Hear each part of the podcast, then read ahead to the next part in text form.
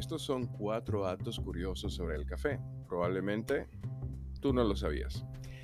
El primero es sobre la leyenda del café en América o la leyenda de Gabriel de Clou. Se dice que Gabriel Mathieu de Clou fue un oficial de la Marina francesa responsable de llevar el café, los granos de café a las colonias francesas en el siglo XVIII de Club robó una de las plantas de café del rey Luis XIV, la almacenó cuidadosamente y la transportó en un largo viaje en barco hasta la isla Martinica. Precisamente de la isla Martinica se trajo el café a República Dominicana. Es probable que el café en esta área de Centroamérica haya sido o un delito, un crimen o un accidente. El segundo dato curioso es sobre la producción o el periodo de producción de la planta del café. Mucha gente me hace esta pregunta.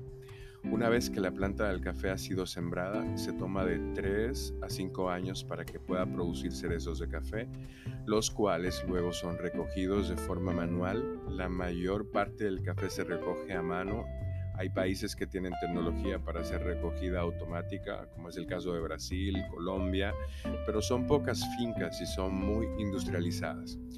Cada cereza de café contiene dentro dos granos de café, aunque obviamente hay excepciones. Algunos estos cerezos producen solo un grano, que se le conoce como café biberry o café caracolillo, que tiene una forma redonda. Algunos tostadores, y me incluyo, pensamos que este café en realidad tiene un perfil diferente, un poco más interesante que el café regular de ese mismo tamaño, ya que uno puede lograr un tueste mucho más uniforme con este café como es redondo, el calor va a ocupar todas las superficies más fácilmente, va a ser más distribuido a la llama, el fuego, el calor alrededor del grano del café. Y también otro aspecto que tiene es que como no tiene competencia el grano, yo creo que aprovecha más también las propiedades de la planta y por eso percibo que el café caracolillo puede tener notas de, de, sabor, específicamente las de sabor mucho más marcadas que su par del tamaño regular. Esa es mi, mi asunción como tostador, como catador, como una persona que ha probado muchos cafés caracolillos y que les gusta. El otro mito es sobre el café tostado. Mucha gente presume que un café tostado más oscuro tiene más cafeína que un café tostado claro. Probablemente sea todo lo contrario, pero lo que sí sabemos es que independientemente del perfil del tueste, el café tiene casi la misma cantidad de cafeína por gramo. Habría que ser un experto en medir niveles de cafeína como para darse cuenta de la diferencia entre la cafeína de un café de tueste claro y de un café de tueste oscuro. Más influye la forma en la que lo preparamos, más influye la especie del café, si estamos hablando de arábica o robusta, si estamos hablando de una subvariedad de arábica que tiene mucho más propensión hacia el robusta, todo eso va a depender más de la planta que del nivel de tueste. Eso tiene mucha más influencia todavía.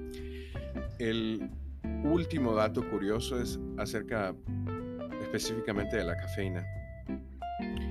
Y precisamente porque estamos hablando del tema, se dice que es recomendable tomar café entre las 9 y 11 de la mañana, de acuerdo con nuestro ritmo circadiano, el reloj biológico que regula algunos de nuestros procesos corporales, incluyendo la vigilia y el sueño. Durante las 8 y 9 de la mañana se libera una hormona llamada cortisona, la cual maneja nuestro estado de alerta y nos ayuda a mantenernos despiertos. No es recomendable añadir más estimulantes a nuestro cuerpo durante este pico hormonal ya que disminuye el efecto de la cafeína y genera más tolerancia hacia esta.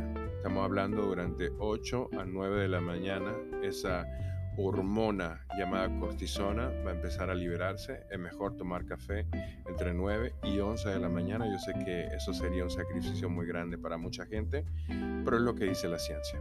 Espero que te hayan gustado estos datos curiosos sobre el café.